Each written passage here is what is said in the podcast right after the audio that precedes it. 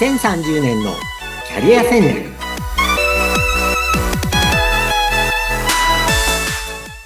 こんにちは。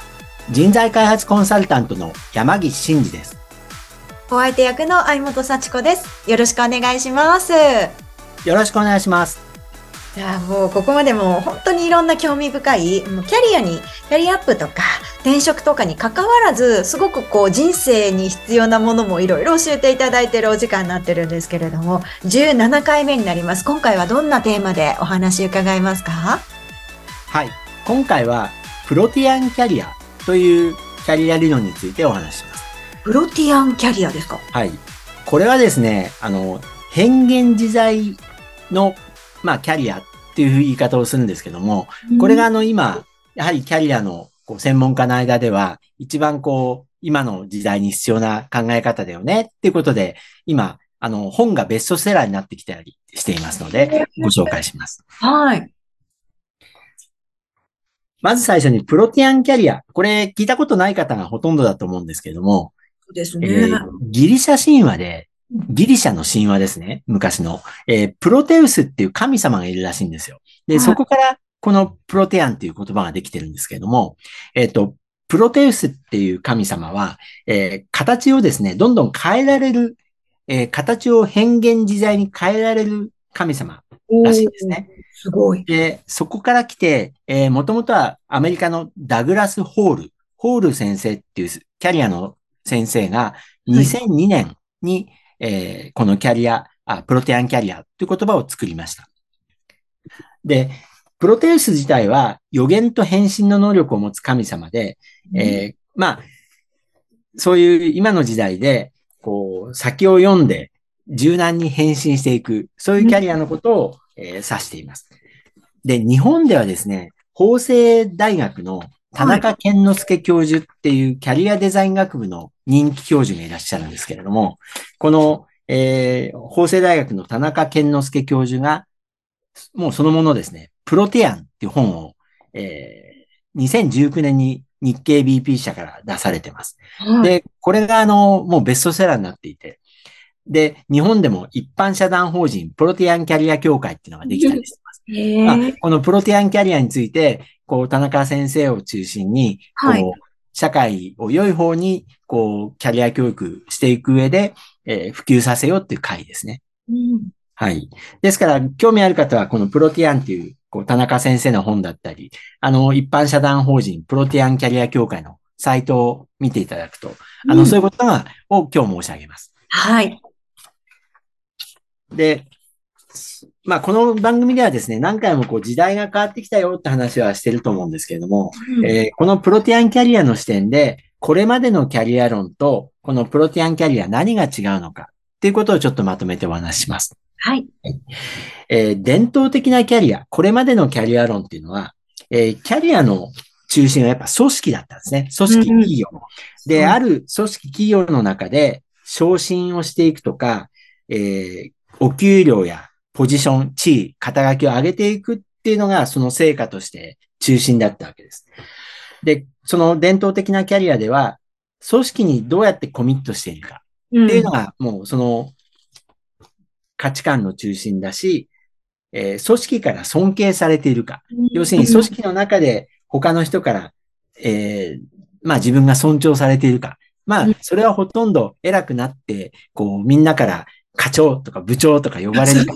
みたいなね、そこにやりがいを感じるみたいな、まあ価値観ですよね。はい。で、アダプタビリティ、適応能力としては、その組織、会社に関連する、えー、組織内での柔軟性とか生き残りのための適応力っていうのが中心だったわけです。うん、で、これがですね、まあ、あのー、日本に限らず、アメリカの会社なんかでも昔はこれが中心だったんですよ。ただ、これがやっぱりアメリカはもう先にもう20年ぐらい日本より先行して、えー、このプロティアンキャリア的な考え方にシフトしてるわけですね。うん、で、プロティアンキャリアは、こう、今の伝統的なこれまでのキャリア感と比べて何が違うか。はい、やっぱりね、キャリアの所有者って言い方をしますけど、中心はね、組織じゃなくて自分、個人なんですね。あくまで個人、自分中心。で、価値観は昇進とかえー、まあなんか権力を持ちたいっていうよりは、はい。自分の自由とか、やりがいとか、成長とか、そういうことなんですね。で、成果としては、給料とか肩書きとか地位じゃなくて、うんうんえー自分の心理的成功。まあ自分の満足ですよね。うん。うん。自分のが仕事に満足できるかっていうのが、キャリアの成功だよっていうことをこのプロテアンキャリアでは言っています。なるほど。うんで、その次のその組織から尊敬されているか、みんなのその会社のメンバーから尊敬されているかじゃなくて、このプロテアンキャリアでは自分自身を尊敬できるか、自分を好きになれるかっていうことですよね。そっちが大事だよってことです。はあ。そして、えっ、と、最後のアダプタビリティのところは、えー従来が組織に、での生き残りみたいなことだったんですけども、これは仕事に関連する柔軟性で、もう今、市場価値って言い方がありますけれども、はい。こう広い意味で自分という個人が、こう、社会の中でどういう市場価値、マーケットバリューがあって、自分自身が仕事にこう満足できるか。そこがキャリアの中心になるわけです。うんですから、これまでは組織はもう背骨の背景のようなもので、えっ、と、キャリアは一つの組織で、こう、階段を上がっていくための、まあ、過程みたいなことだったんですね。うん新入社員で入ったら、ある年齢ぐらいでうん、主任になって、係長になって、課長になって、できれば部長になりたい役ね。そうじゃなくて、えープロテアンキャリア論では、組織はね、経験するための場、場で、まあ、組織をうまく使いましょうっていう言い方になってるわけですよね。なるほど。ですから、キャリアっていうのはあくまで目的は自分の満足なので、ああ。もう会社を、まあ悪い言い方だと、踏みうん台というと悪い言い方になるんですけど、会社をステップ踏み台にして、えっ、と、場として活用して、自分は、自分が幸せな人生を送れればいいわけです。うん。うん。そういうふうに変わってきてる。うん。で、このプロティアンキャリアに必要な3つの資本というまとめ方をこのプロティアンキャリア協会はしています。はい。えーこれは3つの、こう、資本ですね。1つ目はビジネス資本。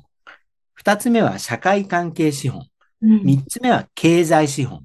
ということで、3つの資本を、えー蓄積していくことが、このプロテアンキャリアを作る上で大事ですよ。という言い方をしています。で、1つ目のビジネス資本。これは何かというと、えー仕事をする上での必要なスキルだったり、はい。まあ、いろんな専門能力ですよね。例えば仕事によって語学力だったり、プログラミングの能力だったり、資格だったり、まあ、あの、そのいろんな仕事の経験だったり、これはもう仕事からの学びとか、自分が自己研鑽で、こう、得られるもの。これがビジネス資本と言われます。はい。そして二つ目、社会関係資本。これはですね、まあ一言で言うと、あの、仕事以外も含めてのいろんな人とのネットワーキングなんですよ。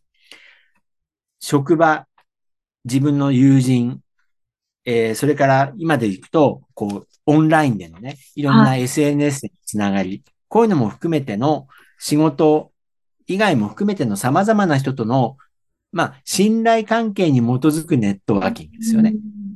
全然、ただの、あの、初めましての人と何万人つながっていても、あんまり、あのー資本にはならないので。そうですね。うん。だからまあ、あのー例えばね、YouTube で発信する人がフォロワー何万人とか言っても、あんまりそれは資本にはなってない可能性もあって。ああうん。やっぱりこう、自分と双方向でコミュニケーションができる。ね、自分という個人を知っていて、ある程度信頼してくれている人が大事。これが社会関係資本と言っているところです。うん。そして三つ目、経済資本。これは、まあ、いわゆるお金とか財産とか株式不動産。で、えっ、と、このビジネス資本、一つ目のビジネス資本とか社会関係資本が三つ目の経済資本にも当然好影響を与えるわけです。なるほど。ですから若いうちから、この三つの資本の蓄積、これ蓄積なんですよね。で、まあ、お金は使うとなくなっちゃうんだけれども、うんこの基本的にこの田中先生とかがおっしゃってるのは、うん。基本的にこの3つの資本は減っていかないものなんですよ。どんどん蓄積されていくもの。だからこれを若い時から自分の財産として蓄積していきましょうと。へえ。ビジネス資本、社会関係資本、まあネットワークですね。あと、経済資本。うん。ということです。で、いくつかのパターンがあります。あの、これあの、転職だけが全てじゃないので、はいで。もまあ、あの、いくつかのパターンがあって、この、田中先生のご著書の中では細かく書いているので、こう参参考に、あの、されたい方はお読みいただくといいと思うんですけども、うんまあ、いわゆる転職なんかをして、こう、違う世界で、こう、蓄積していく人もいます。そうじゃなくて、えっ、と、ある会社の中で営業からマーケティングに行って、そこから人事に行って、みたいな、こう、社内の移動でいろんなことを蓄積していく人人もいます。うん。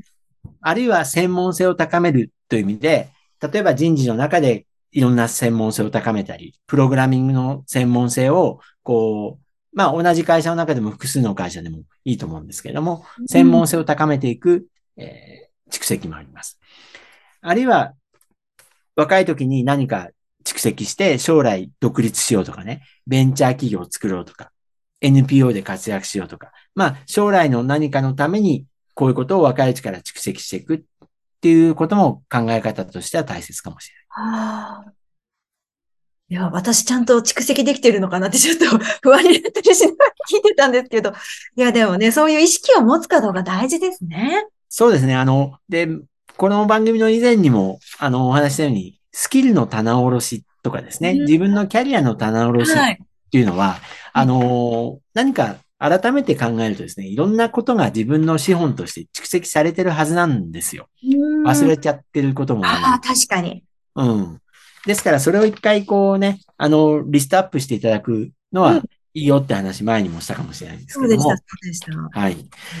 で、今日は、あの、プロテアンキャリアについて、えーご紹介しました。ですはい。から、こう、今の時代、こう、変幻自在にね、柔軟性を持って、えー組織が中心じゃなくて、あくまで個人、自分中心で、はい。自分の仕事の満足感、心理的な成功のためにキャリアを作っていくんですよっていうのがこのプロテアンキャリアの考え方でした。それが結局、こう、人生の幸せ、幸福度っていうところにもね、つなはいがってくるのかなって思い。そうですね。まあ背景にはね、やっぱり時時代が、まあ背景が複雑になっているので、時代が。ね。やっぱりその、ある組織の中でのこう成功っていうのをいくら思い描いても、自分がこうね、40代後半ぐらいになった時に会社自体が合併して、全然こう、自分のキャリアがその通りにならないっていう例は、もういっぱいあるじゃないですか。あるいはその、私もそうでしたけど、ある事業で入ったのに、その事業が売られちゃうとかね。うーん。うんやっぱりそれはもう世界中いろんなところで起こることなので、やっぱあくまでも自分中心で自分が満足していければいいじゃないかっていうのが考え方です。いやーね、同じ事象が起きても考え方一つ、捉え方一つでね、全然違って見えますからね。はい。ですから、このプロテアンキャリア、初めて聞かれた方も多いと思うんですけれども、はいあの、これを、こう、ご自身の、こう、仕事での今後のやりがいとか、満足感につなげていただければなと思います。はい。変幻自在にご自身の市場価値を上げる、はいということになってきますはい。ありがとうございます。いや、本当にこう、毎度お話聞かせていただくたび、キャリアを考えるって、人生を考えるってことなんだなっていうので、すごく実感するんですけれども、はい、今回は、プロテアンキャリアという新しい言葉、私知らなかったので、新しい言葉を教えていただきました。山岸さん、いつも楽しいお話をありがとうございました。はい、ありがとうございました。